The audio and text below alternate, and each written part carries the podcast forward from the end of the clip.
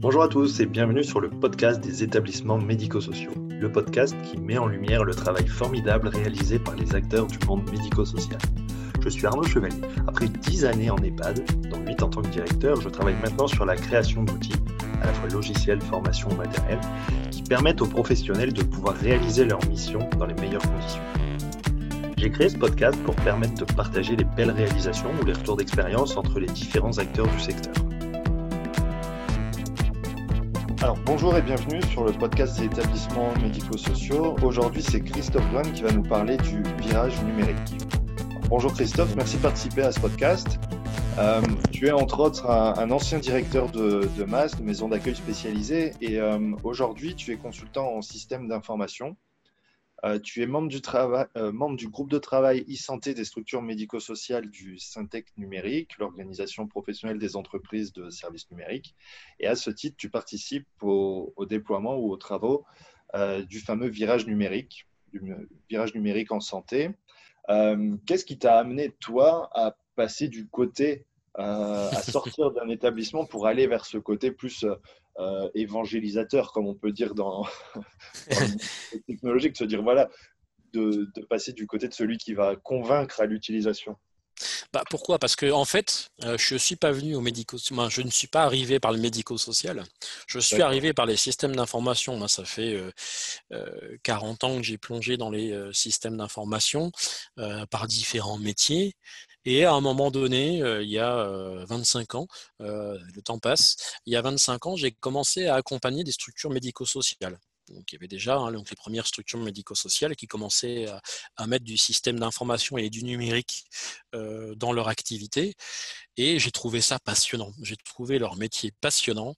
Euh, j'ai trouvé des professionnels euh, habités par euh, l'envie de, donner un maximum de services à l'usager, voilà, et même d'eux-mêmes, hein, ça c'est clair. Et j'ai trouvé, j'ai trouvé ça passionnant. En plus, j'ai été touché aussi d'un point de vue personnel par le handicap, donc automatiquement, c'est quelque chose qui est sur lequel j'ai été encore plus touché.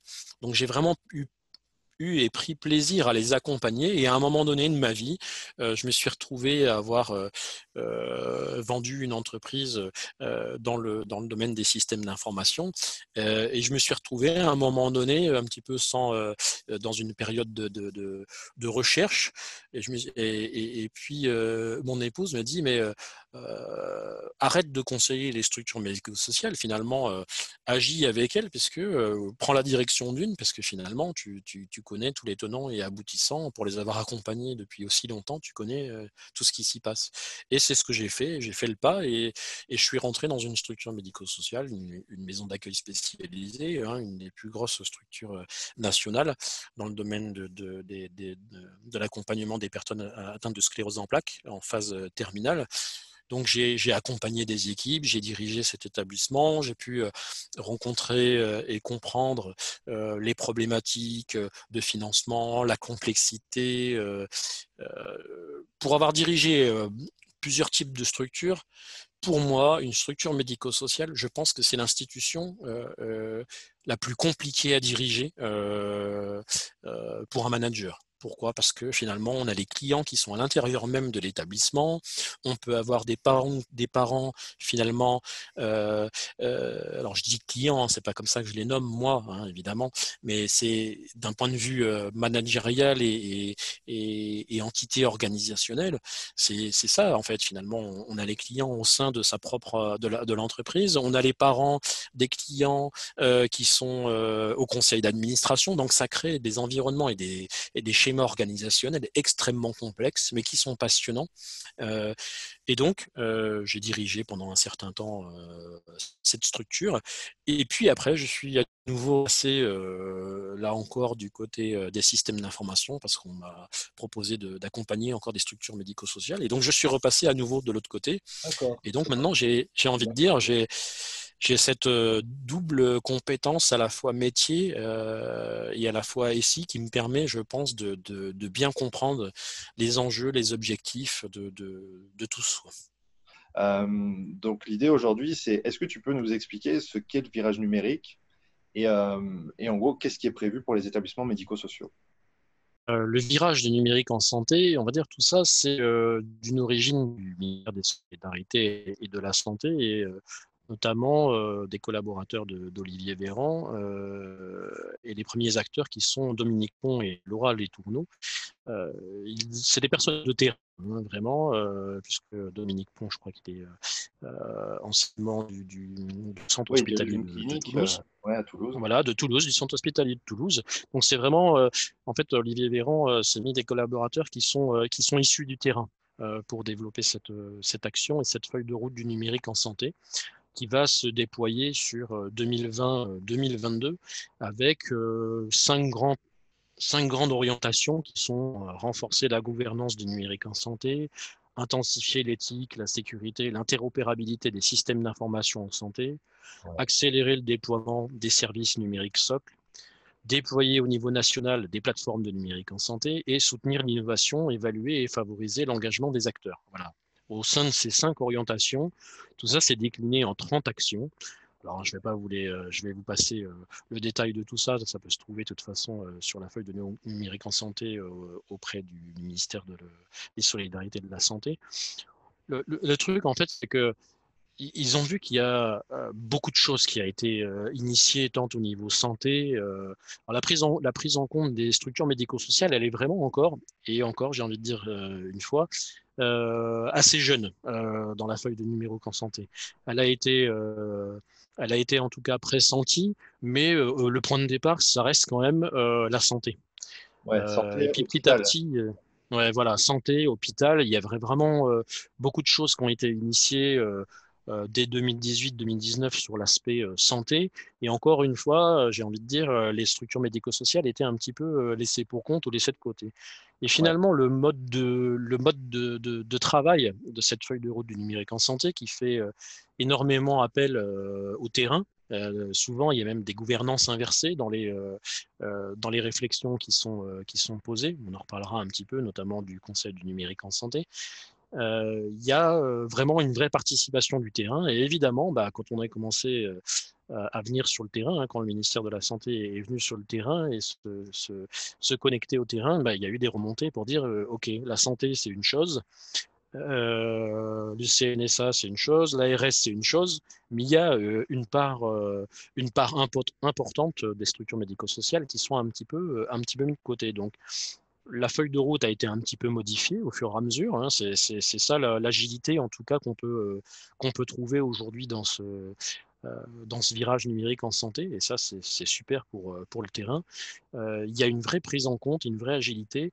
Et donc, tout ça, ça s'est un petit peu modifié et on a vu les structures médico-sociales de plus en plus représentées au sein des, des différents opérateurs qui tournent autour du numérique en santé. Alors, quand je dis opérateur, c'est les fédérations employeurs. Alors, il n'y a pas que les fédérations, moi je représente le Syntec numérique, mais il n'y a, pas que les, a pas que les éditeurs et sociétés de conseil hein, qui, euh, qui, ont, qui ont la voix. Il y a aussi euh, les fédérations employeurs, FEAP, Nexem, UNIOPS, mmh. une API et, et, toutes celles-là qui sont aussi consultées, évidemment. Donc, elles ont dit, mais on ne voit pas beaucoup de, de, de médico-social dans tout ça. Donc, tout ça, ça a été changé. Et puis, bah, avec tout ce qui s'est passé, notamment euh, la crise de, la Covid, euh, on a vu, euh, bah, on s'en aperçu en tout cas, bah, ils se sont aperçus au niveau de la santé que finalement, il n'y avait pas que les hôpitaux et, toutes les déclinaisons santé qui étaient dans cette problématique, mais les structures médico-sociales souffraient aussi. Et donc, tout ça, ça a été un petit peu, un petit peu plus poussé. Et maintenant, euh, même s'il y a un plan SMS numérique, hein, c'est euh, l'action 21 de la feuille de numérique en santé sur les 30. Ouais.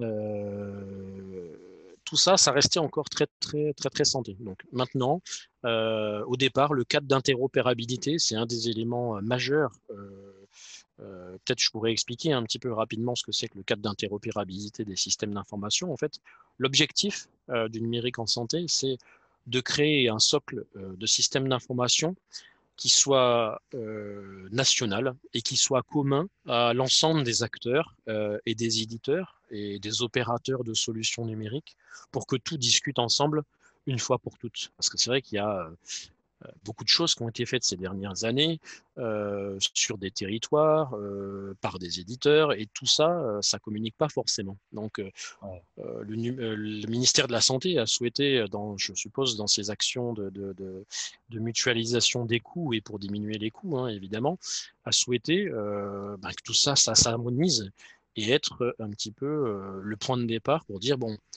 ça suffit maintenant, on va essayer de faire communiquer tout le monde. Donc on va mettre, euh, on va développer un cadre d'interopérabilité, c'est-à-dire qu'on va obliger euh, dans les fonctions numériques importantes, dans le, dans le, dans le DMP, dans le DUI, hein, le, dossier unique mmh. de l'usager informatisé, hein, puisque c'est ce qui touche le plus les structures numériques, les, les ESMS, on va mettre des règles. et puis, bah, à partir de telle date, tout le monde devra se conformer à ces règles et tous les éditeurs, tous les opérateurs, qu'ils soient technologiques ou logiciels ou autres, devront se conformer à, ce, règlement et devront pouvoir discuter les uns avec les autres. Sinon, ils seront plus financés euh, par, euh, par le ministère de la Santé. Donc ça, c'est un pas euh, énorme. Je crois qu'on va être les leaders et les pionniers en Europe par rapport à ça, avec cette volonté de créer ce cadre d'interopérabilité. Euh, voilà. Donc ça, c'est euh, l'élément, euh, c'est l'arrêt principal du numérique en santé et qui, là, cette fois-ci, relie aussi bien la santé que les structures médico-sociales, parce que on le voit bien hein, dans un parcours de santé ou dans un parcours de soins, j'ai envie de dire plus largement dans un parcours de vie, euh, des personnes qu'on accompagne, ça ne s'arrête pas à la santé. Hein. Euh, il y a un lien fort et plus que fort entre les structures de santé, les structures médico-sociales, et d'ailleurs les ESMS intègrent au sein même de leur structure, évidemment, euh, des éléments et des structures sanitaires. Donc, on ne peut pas mettre le parcours de santé d'un côté et le parcours de vie de l'autre. Il y a une, véritable interpénétration des besoins et des, services qui sont rendus à l'usager, qui sont à cheval sur les deux. Donc ils l'ont bien compris et c'est pour ça qu'ils ont décidé de, pousser un peu plus loin le, plan ESMS euh, e numérique. Ouais, c'est carrément logique. La notion d'interopérabilité, c'est le principe de se dire que tout le monde a des outils, parfois des outils différents, et finalement rien communique alors qu'on parle d'améliorer le parcours de santé. Donc il faut absolument que les informations puissent suivre. Euh, donc c'est carrément logique. Mais là, du coup, dans le plan ou dans le là actuellement, on en est où? Est-ce qu'il y a quelque chose qui se décide pour fixer un cadre et des obligations ou on est encore dans la réflexion de se dire, euh, en gros, l'obligation, c'est pour quand? Est-ce que là, c'est proche ou on est dans la réflexion? Alors, on, est sur la réflexion sur, certaines, euh, sur certains éléments, euh, mais on est euh, purement dans la partie active et j'ai envie de dire réglementaire, parce qu'il y a des dates qui sont fixées. Alors, des dates qui ont été un petit peu bousculées, j'ai envie de dire, avec la, crise du Covid, évidemment. il y a des dates qui ont été repoussées, mais ces services socles et ce référentiel socle, il a une, grille d'obligations qui, s'étale jusqu'à 2022, hein, pas plus loin. Donc, il va y avoir une vraie réalité de terrain. il va y avoir besoin et un vrai engagement aussi, euh, une vraie demande auprès des structures médico-sociales de devoir se conformer euh, aussi à ce cadre d'interopérabilité.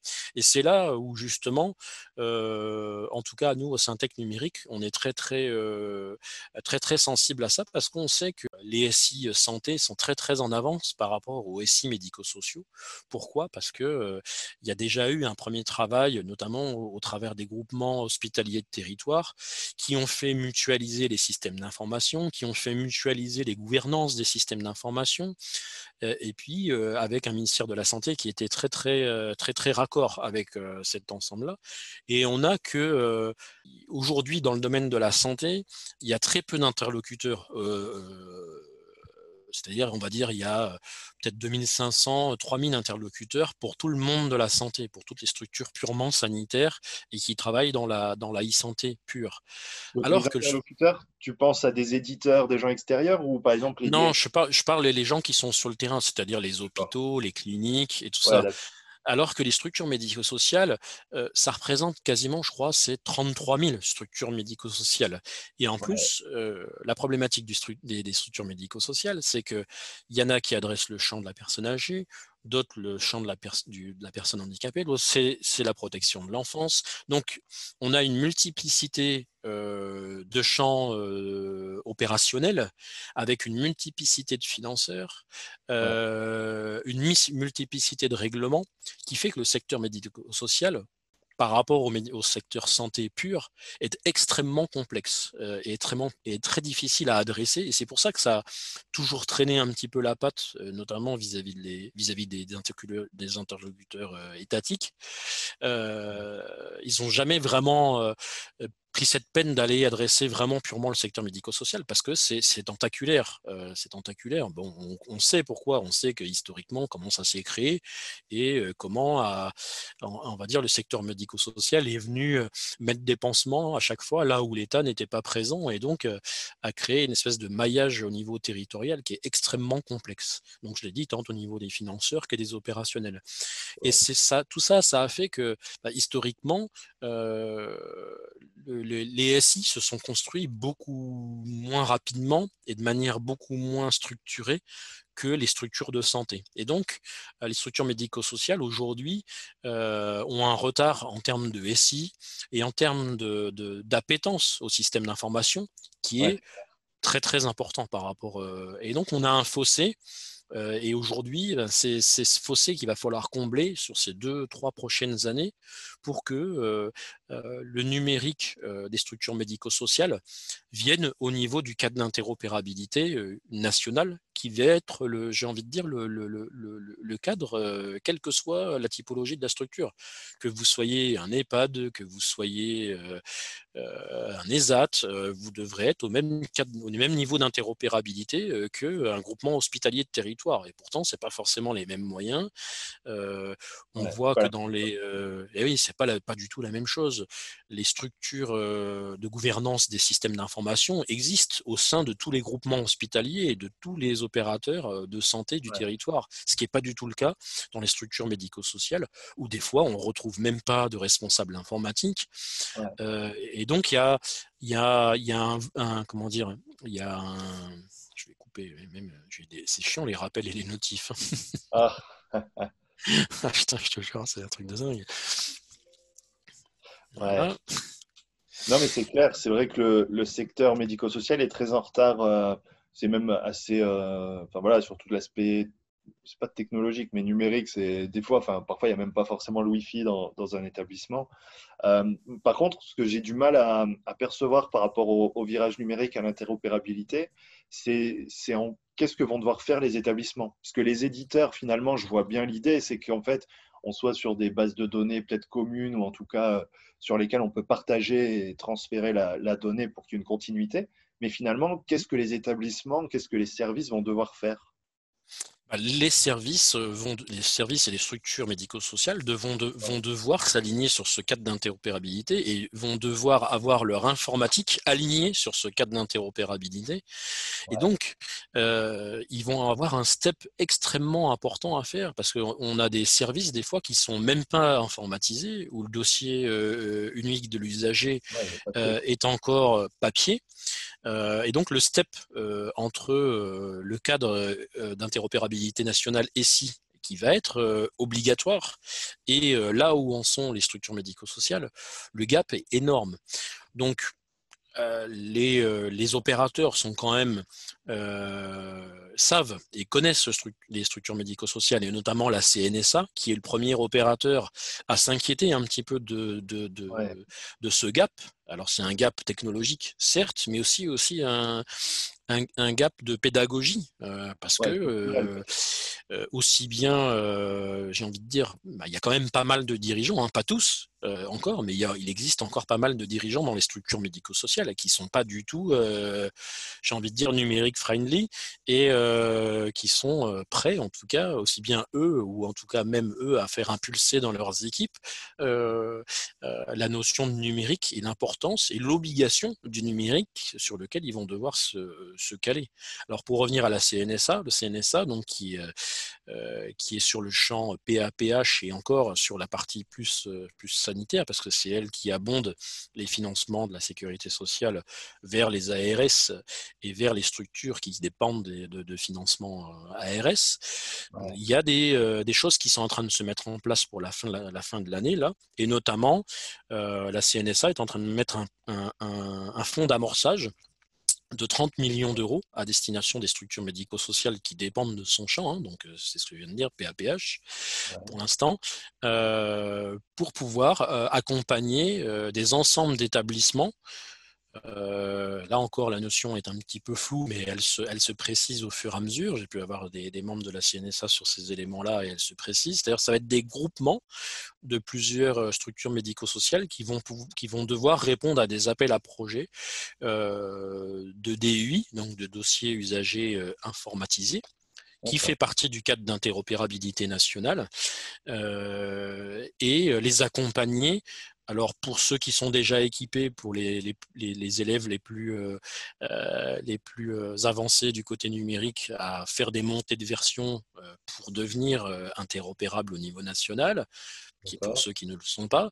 Et pour ceux qui n'ont jamais touché du tout à l'informatique, et, notamment cette première brique importante qui est le dossier usager informatique, c'est de les accompagner à se doter de ce dossier usager informatique pour leur structure, leurs ensembles de structures, pour être rapidement ben, raccord avec cette feuille de route numérique. En sachant que pour l'instant, c'est un fonds d'amorçage de 30 millions d'euros hein, qui va se déployer sur 2021-2022. Mais là encore, et là cette fois-ci, j'ai envie de dire merci, merci à la Covid, c'est que ça a fait prendre conscience à l'État des problématiques de santé, des problématiques du numérique en santé, et cette difficulté pour les opérateurs de, pouvoir interchanger et, échanger de la donnée sur les parcours de vie des personnes accompagnées. Donc, comme je, j'en parlais tout à l'heure, ils se sont aperçus du gap énorme qu'il pouvait y avoir et soit, soit au travers du Ségur de la santé, hein, qui, a été post-Covid, et sur l'aspect France Relance, il y a quand même l'État a mis donc a décidé de mettre 2,1 milliards dans la balance, ce qui est quand même pas rien. C'est la plus grosse enveloppe budgétaire vis-à-vis du numérique en santé qui a jamais été donnée. Il y a 1,4 milliard qui est à destination du de la santé pure, hein, donc c'est vrai que c'est des, éléments qui coûtent cher, hein, la télémédecine, euh, tous ces éléments-là, euh, c'est des éléments qui coûtent assez cher. Mais il y a quand même 600 millions d'euros qui sont dédiés aux structures médico-sociales. Et ça, c'est du jamais vu. Alors aujourd'hui, euh, nous, en tout cas, Fédération euh, des entreprises du numérique, on est en train de, voir un petit peu comment tout ça, ça va, ça va se mettre en place, comment ça va s'irriguer au niveau du territoire, parce que c'est un petit peu, euh, c'est un petit peu, pour l'instant, c'est un montant hein, qui a été posé euh, sur une feuille, hein, c'est 600 millions d'euros. Pour l'instant, on ne connaît pas le fléchage encore exact, euh, mais en tout cas, on sait qu'il va s'opérer sur 2021 et 2025 et qu'il est destiné justement euh, à abonder euh, tout ce qui va être nécessaire de mettre en œuvre pour les structures médico-sociales au niveau numérique pour rattraper ce gap. Alors je ne sais pas si ça suffira. En tout cas, déjà, force est de constater que c'est déjà quand même une enveloppe importante. Ça fait même 120 millions d'euros par an pour le territoire. voilà, en tout cas, c'est plus que bien et je pense que c'est bah, une prise de conscience comme jamais il y a pu avoir euh, que les structures médico-sociales sont une partie extrêmement importante euh, du numérique en santé. C'est une brique euh, essentielle et qui a tout souvent été oubliée. Et là, cette fois-ci, bah, j'ai envie de dire, voilà, il y a une vraie prise en compte de, la part de l'État. Et bah voilà, ce que nous, par exemple. Voilà, il y a les moyens qui vont avec. Maintenant, reste à voir, c'est euh, comment tout ça, ça va s'irriguer. Bon, il faut le temps que tous les acteurs se mettent en place. Pour l'instant, c'est quand même le CNSA et les ARS qui sont euh, un petit peu, euh, j'ai envie de dire, les, pilotes de tous ces éléments-là. Mais c'est ouais, ce qui est logique parce que c'est ceux qui font le pont entre, entre, pont, entre le, monde de la santé pure et puis le, les structures médico-sociales. Mais il y a d'autres acteurs, il va falloir mobiliser euh, et notamment, je pense, euh, en tout cas déjà c'est la volonté, c'est que ils ont étendu le plan numérique ESMS e jusqu'au social, c'est-à-dire qu'ils ne veulent pas laisser sur le bord de la route déjà euh, toutes les structures purement sociales qui sont euh, euh, la protection de l'enfance, la dictologie, la précarité, tous ces opérateurs qui sont cohésion sociale, justice, conseil départemental, préfecture. Pour l'instant, ils sont très très présent, j'ai envie de dire, sur la feuille du numérique en santé. Et c'est euh, bah, un petit peu le, rôle des acteurs euh, euh, au sein du Syntec numérique, et notamment moi sur la partie structure médico-sociale, d'aller interpeller les différents acteurs des structures ESMS, e des opérateurs des ESMS pour leur dire attention, pour l'instant, vous n'êtes pas positionné sur le, numérique en santé, il va falloir quand même venir travailler avec nous, parce que sinon, à la fin, les 600 millions d'euros, il ne restera plus rien et on aura des structures ou des pans de structures, parce que tu sais, hein, comme, comme vous le savez tous, j'imagine, il y a des, des structures qui sont sur la totalité des champs, Hein, on a des, structures importantes régionales qui sont sur la totalité des champs et ils auront, euh, ils risquent euh, d'y avoir, c'est ce qu'on a, c'est ce qu'on a pu euh, recenser, des, des, des, pans, des pans de l'accompagnement des personnes au niveau médico-social qui seront adressés au niveau numérique et pas d'autres ce serait difficile d'avoir une structure euh, qui euh, est super calée en numérique euh, sur la partie PAPH et puis sur tous ces établissements, protection de l'enfance, précarité et tout ça, il n'y a rien encore. Donc ça, euh, euh, Dominique Pont notamment, euh, donc qui, est, la partie armée et terrain d'Olivier Véran sur le, numérique, a bien pris en compte ça et en est très conscient et a décidé d'élargir le plan ESMS numérique jusqu'au social. Et ça, c'est encore une fois la preuve que finalement, d'avoir des acteurs de terrain qui sont sur des, sur des dimensionnements de plans stratégiques à plusieurs années, euh, c'est important parce que bah, ça a permis de, repérer ces, problématiques-là et d'éviter des laissés pour compte, encore une fois, euh, euh, sur un plan d'une telle ampleur. Quoi. Ouais, carrément, non, c'est un virage que tout le monde doit prendre en fait. Et c'est vrai que pour c'est clair. c'est un effet de réseau. Si tout le monde n'y est pas, on n'aura pas l'interopérabilité en fait. Et c'est toute cette voilà. il faut vraiment impliquer tous les acteurs, que ce soit les établissements et, avec le syntaxe et aussi les, éditeurs en fait. Parce que si, euh, si on n'est pas groupé et si tout le monde n'est pas dans la même optique, euh, on perd cette notion d'interopérabilité, mmh. de bon circuit d'information en fait. Voilà, c'est ça. Et je dirais les éditeurs, certes, qui sont les fournisseurs, j'ai envie de dire, des, des, des, socles et des services numériques, mais aussi euh, toutes les sociétés euh, d'accompagnement euh, de la mise en place de tous ces de tous ces socles et services numériques qui sont les intégrateurs et sociétés de conseil qui accompagnent à la fois les éditeurs et à, fois les, et à la fois les, structures médico-sociales dans le déploiement de ces services-là parce que c'est pas ce sont pas des déploiements qui sont forcément simples. Il faut avoir une architecture de système d'information qui soit capable de supporter ce, socle numérique au niveau local, hein, dans les structures de, euh, dans les structures euh, de terrain. Euh, il y en a qui sont, je sais qu'il y a des structures médico-sociales qui sont dotées de DSI, euh, de, vrais responsables informatiques, avec de la sécurité, avec des DPO, avec toutes ces mmh. notions-là. Mais la c'est pas la majeure partie des structures médico-sociales qui sont aujourd'hui, pour certaines, sans correspondant ou alors avec seul correspondant, j'ai envie de dire, leur infogérant qui s'occupe de leur matériel et de leur réseau euh, mais ça s'arrête là, qui n'ont pas l'habitude de se faire accompagner sur le déploiement de services socles aussi importants Voilà, et donc il y a tout un écosystème à mettre en place autour du, du, plan ESMS numérique qui reste encore important et c'est vraiment ce que le Syntec numérique s'efforce à faire au travers de ses, de ses membres. Ça marche. Alors du coup, pour, pour essayer de, synthétiser un petit peu, si on se met un peu à la place d'un directeur d'une petite structure donc qui n'a pas euh, avec lui un DSI, quelqu'un qui, qui, va, qui va vraiment avoir une, une approche euh, globale et une appétence du, du système d'information.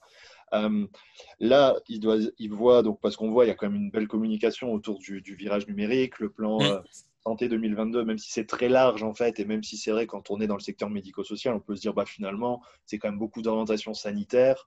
Donc, est-ce que je suis inclus ou pas inclus? Mais c'est de se dire qu'en fait, là, un directeur, il doit se dire qu'il y a une belle opportunité euh, qui va arriver, qui est en train de se préparer via la mmh. CNSA, puisqu'il y a des moyens, en fait, à la mmh. fois de se renforcer d'un point de vue matériel, mais ça, on va dire, c'est l'aspect facile, mais aussi et surtout d'évoluer, euh, on va dire, culturellement et dans les pratiques pour intégrer les outils numériques au service de, de l'accompagnement, au service de son cœur de métier, et d'avoir une vue globale. Est-ce que, est -ce que ça te va comme résumé?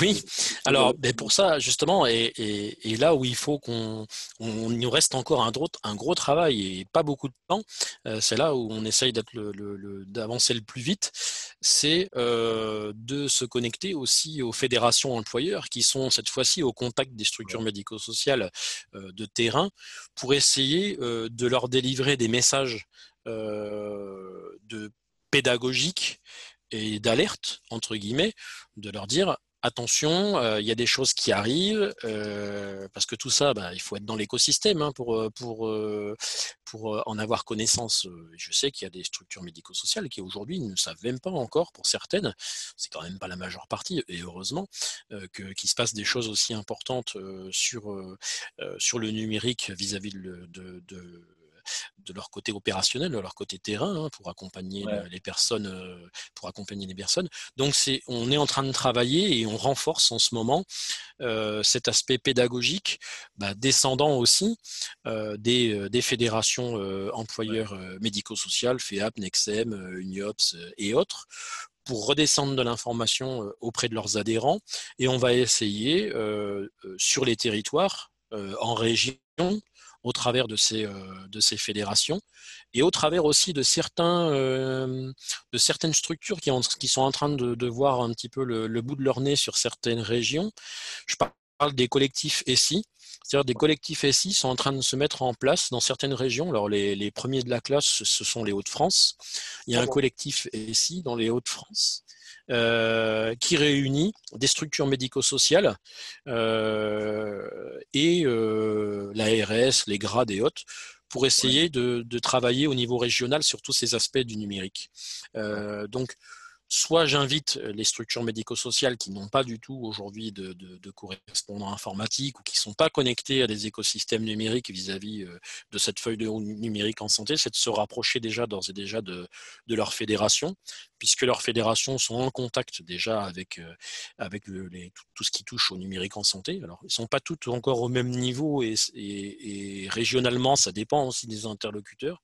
Donc, on essaye de faire quelque chose d'extrêmement rapide et d'extrêmement descendant pour que au moins les, les, euh, les correspondants euh, des adhérents soient au courant de ce qui se passe pour redescendre l'information. Et on va essayer de faire des, des ateliers aussi peut-être numériques euh, pour que euh, ben, les, euh, les, les, dirigeants des structures médico-sociales puissent trouver aussi des ressources pour pouvoir commencer à attaquer toute cette transformation numérique qui s'impose à eux pour les prochaines années. Quoi. Ouais, ça marche. Alors du coup, parce que c'est vrai que Bon, je pense que ce n'est pas, pas, une, pas une majorité. Hein. Mais c'est vrai que j'ai déjà rencontré parfois des, des personnes, alors parfois c'est des dirigeants, parfois même les équipes, en fait, qui vont être vraiment réfractaires en se disant Ouais, nous, on est dans l'humain, le médico-social, c'est l'humain, c'est l'accompagnement, venez pas nous foutre des ordinateurs, nous, on est dans l'humain. Mm. je trouve que c'est dommage parce qu'en fait, l'ordinateur, c'est, enfin, les outils numériques, c'est comment on partage plus d'informations plus vite et du coup comment on travaille mieux et plus ensemble en fait. Moi c'est bien sûr, c'est ça.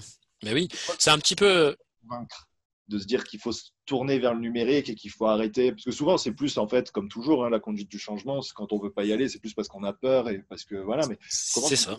convaincre bah, c'est la résistance au changement. Hein. J'ai envie de dire ce qu'on trouve, euh, ce qu'on trouve euh, un petit peu euh, autour de la transformation numérique et, et, et cette, cette, peur du numérique pour certains. Euh, parce qu'au fond, ils le savent.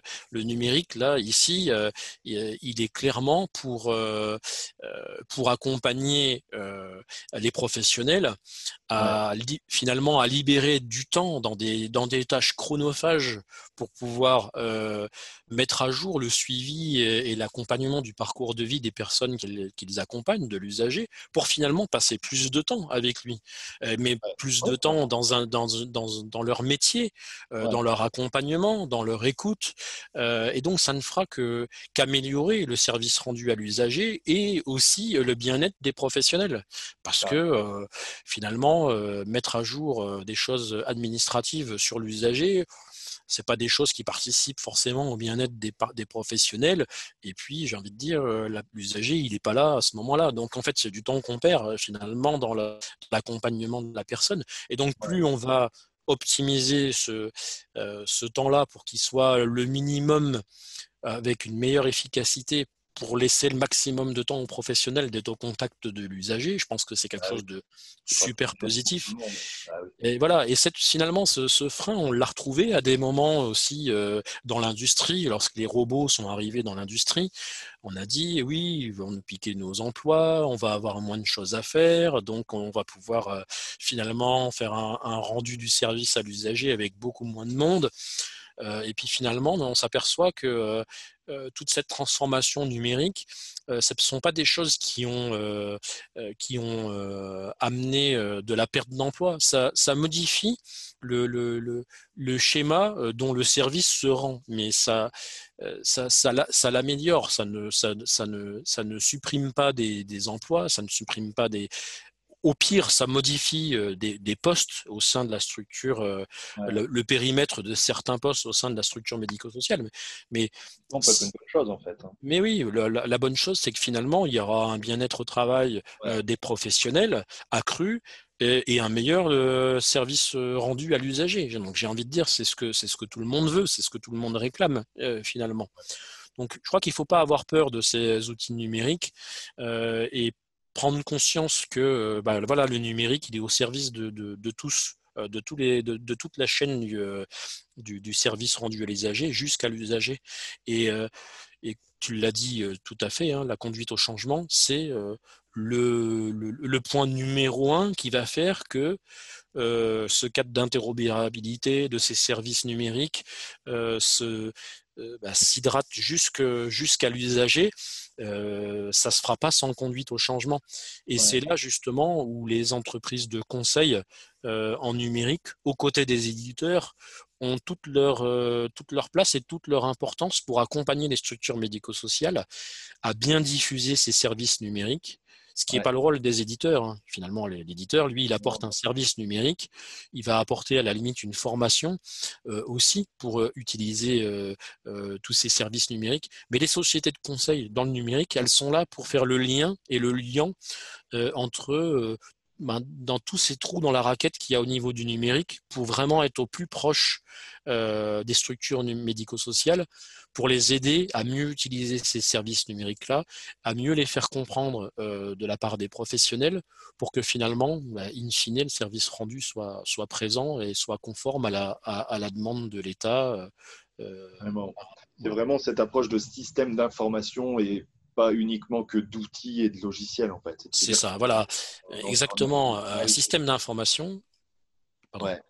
Un système d'information, ce ne sont pas euh, qu'un ensemble de logiciels qu'on met en place dans, euh, dans vos ordinateurs, dans vos serveurs et qu'on vous met à disposition c'est beaucoup plus que ça. C'est à un moment donné, c'est faire, euh, euh, c'est être proche des métiers. Moi, c'est ce que je fais hein, tous les jours auprès des structures médico-sociales.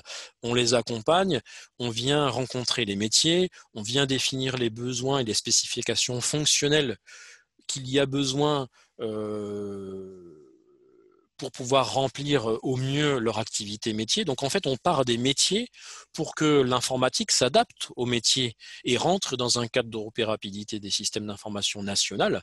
Mais c'est pas l'inverse, c'est-à-dire c'est pas, on va pas vous mettre des outils et des services numériques dans les mains et c'est à vous à adapter et aux professionnels d'adapter ces pratiques. Non, on vient euh, ces sociétés de conseil, comme nous, on vient sur le terrain, écouter les métiers, regarder comment ils travaillent, essayer de réfléchir ensemble à comment optimiser tout ça. Et à partir de, cette récolte des besoins euh, de métiers, on en, déduit des besoins fonctionnels et on regarde dans le, dans le, dans le dans la, jungle euh, de logiciels qui existent et qui sont euh, interopérables au niveau national, quels sont ceux qui sont le plus adaptés à la structure, euh, parce que ça ne sera pas forcément le bon, ce logiciel-là, qui c'est pas, il n'y a pas qu'un logiciel, hein. je crois qu'il y a à peu près, pour vous donner un ordre d'idée, je crois qu'il y a à peu près 120 éditeurs de, de logiciels de, dossiers usagers informatisés. Il y en a de plus en plus. Il y a plein de startups. À partir du moment où tout le monde rentre, tous ces éditeurs rentrent dans le cadre d'interopérabilité, c'est OK pour les financer. Mais tous les logiciels ne conviennent pas à tout le monde. Hein. un DUI euh, dans un EHPAD, ça ne se traite pas comme un DUI dans le social, ça ne se traite pas comme un DUI dans un ESAT. Voilà, il y a des spécifications et des besoins euh, métiers qui vont se décliner en besoins fonctionnels informatiques.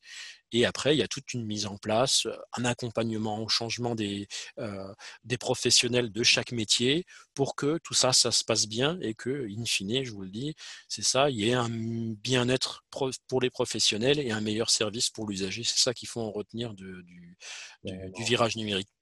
Ok, eh ben super. Bah, écoute, merci Christophe pour toutes ces infos. Ce que je te propose, c'est que là, on a pu poser les bases en fait, hein, d'une certaine manière, du, du virage qui nous, qui nous attend. Et je pense que d'ici quelques mois, ce serait intéressant de, de faire un peu un point d'étape, en fait, de voir le suivi, de mhm. voir bah, ce qui sort réellement, comment ça se passe, vers quoi on, d'une manière peut-être plus concrète, euh, vers quoi on va. Parce que c'est vrai que c'est un, c'est un sacré chantier. Oui, c'est un sacré chantier, oui. Et en effet, écoute, ça sera avec, euh, ça sera avec grand plaisir. Et puis sinon, après, c'est vrai que euh, sur LinkedIn, on, peut, euh, vous pouvez aussi suivre l'avancée de, du virage en numérique, parce qu'il y a beaucoup de choses qui sont postées à ce sujet-là. Ouais, et que toi tu relayes. Donc, si vous voulez en savoir plus, vous pouvez vous connecter au compte LinkedIn de, Christophe et, et c'est vrai que tu, publie pas mal de choses, notamment j'ai regardé quelques, quelques webinaires et tout ça sur, euh, sur les systèmes d'information et d'une manière très très large. Et c'est vrai que c'est super intéressant. Voilà. Mais écoute, merci à toi, et puis bah, à bientôt. Merci beaucoup Arnaud. C'est fini pour aujourd'hui. J'espère que cet épisode vous a plu et qu'il vous inspirera. Pour ne pas manquer les prochains épisodes, n'hésitez pas à vous abonner au podcast sur votre plateforme d'écoute pour recevoir des notifications lors des nouvelles publications. De même, n'hésitez surtout pas à me laisser un commentaire sur les plateformes ou les réseaux sociaux comme LinkedIn ou Twitter. Passez une bonne semaine et à bientôt sur le podcast des établissements médico-sociaux.